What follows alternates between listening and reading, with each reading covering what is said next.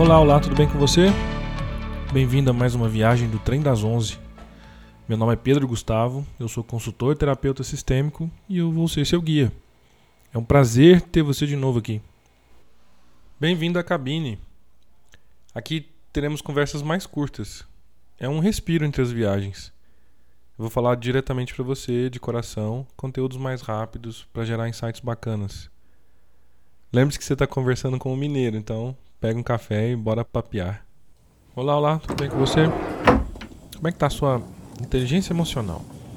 Inteligência emocional envolve reconhecer-se, reconhecer o outro, provocar-se é, emoções boas, ou pelo menos colocar é, fim bacana nas, nas emoções que vêm, é, saber gerenciar o que, que o outro também tá, tá sentindo, ou às vezes provocar energias bacanas no outro e automotivação. Esses são os cinco fatores que o Daniel Goleman fala que a gente que estão que envolvidos na nossa inteligência emocional. E como é que tá isso em você? Às vezes é legal a gente fazer um, uma análise para a gente tomar as rédeas, né? Seu seu protagonista no nosso no nosso próprio processo de desenvolvimento.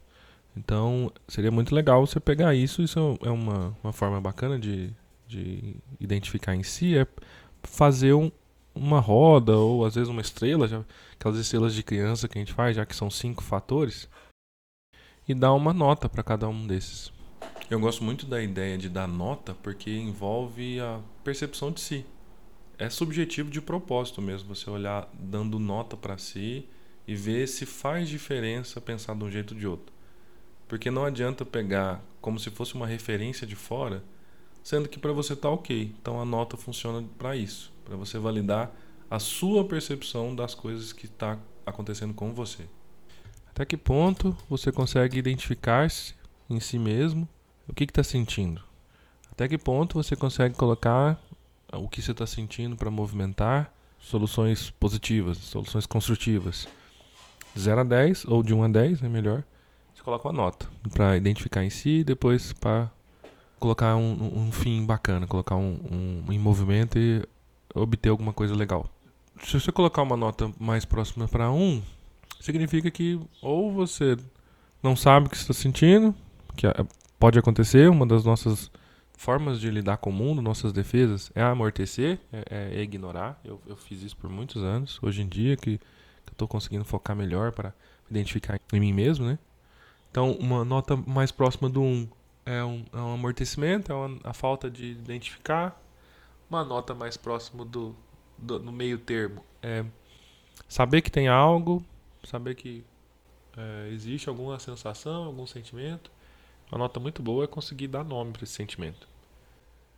Dar nome é muito importante porque parece que apazigua é, internamente. É muito interessante fazer esse movimento e até eu convido você a fazer.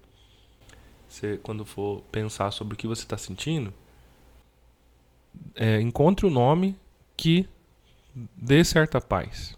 Que você sinta, ah, é verdade, é isso mesmo.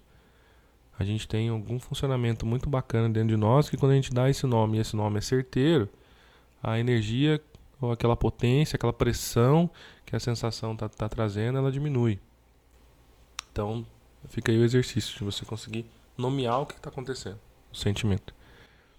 E depois, fazer algo, o segundo fator é fazer algo positivamente com o que você está sentindo, né? Porque a, as emoções mais cruas, que tem o Eric Berne que fala que são cinco: raiva, tristeza, medo, afeto e alegria. Todas essas são, são emoções muito básicas, muito viscerais. Então, tem ligação com o corpo, tá? Tá no corpo de alguma forma. Esquenta, enrijece, dá peso, dá leveza dá, dá vontade de rir, dá, dá vazio, dá frio, dá quente. Então, todas as emoções têm ligação com o corpo. E cada uma dessas tem um, tem um, tem um motivo de ser. Por isso que o segundo fator do, que eu mencionei é o colocar é, o movimento que vem a partir da emoção, movimento para fora, emoção, externo, moção de movimento. Então, colocar esse movimento em alguma coisa construtiva. Até a falta de, de, de emoção significa alguma coisa.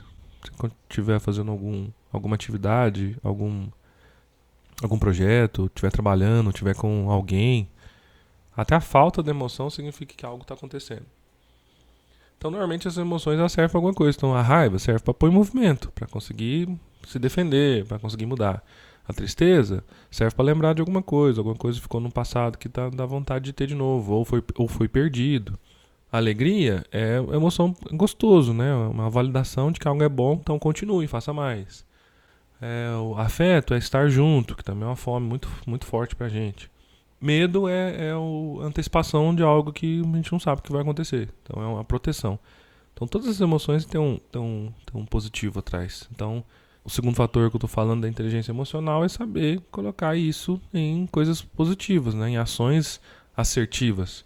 Se eu estou com raiva, eu vou lá e mexo, eu faço alguma coisa. Se eu estou com medo, eu vou lá e planejo melhor, ou me defendo melhor, vejo as minhas defesas, vejo as coisas que eu, que eu consigo controlar. Se eu estou com, com tristeza, eu relembro, eu volto naquilo, eu, eu vejo fotos, eu, eu ligo para conversar com alguém, se eu estou com alegria, eu valido aquilo, vejo que aquilo me dá satisfação, me dá leveza, então repito. Claro, uma validação para falar, vamos mais, faça mais, continue. E se eu estou carente, eu estou querendo a energia do afeto, a emoção do afeto, eu, eu, eu busco mais pessoas, busco mais contato, busco mais intimidade. Então, primeiro de tudo, em si, esses dois fatores: reconhecer-se e pôr alguma coisa, pôr, pôr essa é, emoção em movimento a automotivação também é um fator muito legal do, do, do, Daniel Goleman, porque tem a ver com a busca consciente de coisas que fazem essas emoções aparecerem. Então, não só quando elas têm, elas vêm, eu faço alguma coisa com elas, mas eu também posso buscar coisas que me trazem coisas boas. Por exemplo, se eu não tomar muito cuidado, eu, eu de vez em quando eu, eu amorteço, paro de sentir. Então, o que, que eu faço? Eu vejo filme triste. eu vou lá e pego algum filme triste, ele vai me chamar as emoções minhas de tristeza, às vezes eu me emociono, choro um pouquinho, mas isso me ajuda a extravasar o que está guardado, as emoções minhas. Mesma coisa é com alegria. Se eu se eu muito desanimado, eu ouço uma música boa e canto e manifesto. Ou seja, eu estou buscando coisas para provocar emoções em mim. E emoções são é, o combustível de qualquer atuação. As outras duas características têm a ver com o outro. É, eu posso reconhecer as emoções do outro e eu posso ajudar a promover ou a, a motivar o outro.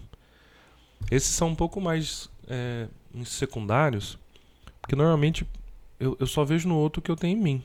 Eu, eu preciso do, dos conjuntos de símbolos dentro do meu, da minha cabeça, senão eu vou começar a ver todo mundo como se fossem pregos, né? Se eu tiver só um martelo.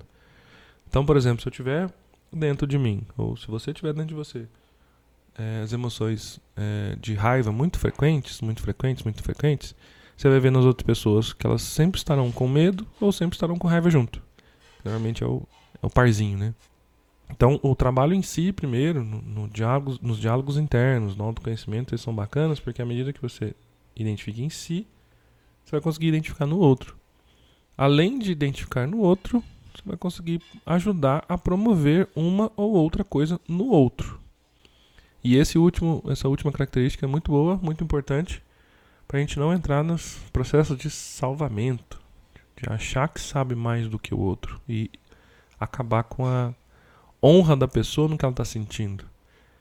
Você deve ter visto muita gente quando está com alguma coisa, alguém sai correndo para ver se, para como se ela não pudesse sentir, né? Por exemplo, tô, tô triste, aí vem alguém, uma namorada, um amigo e fala: Não, não, peraí, vamos fazer tal coisa, vamos lá, vamos ver um filme, vamos, vamos comer alguma coisa.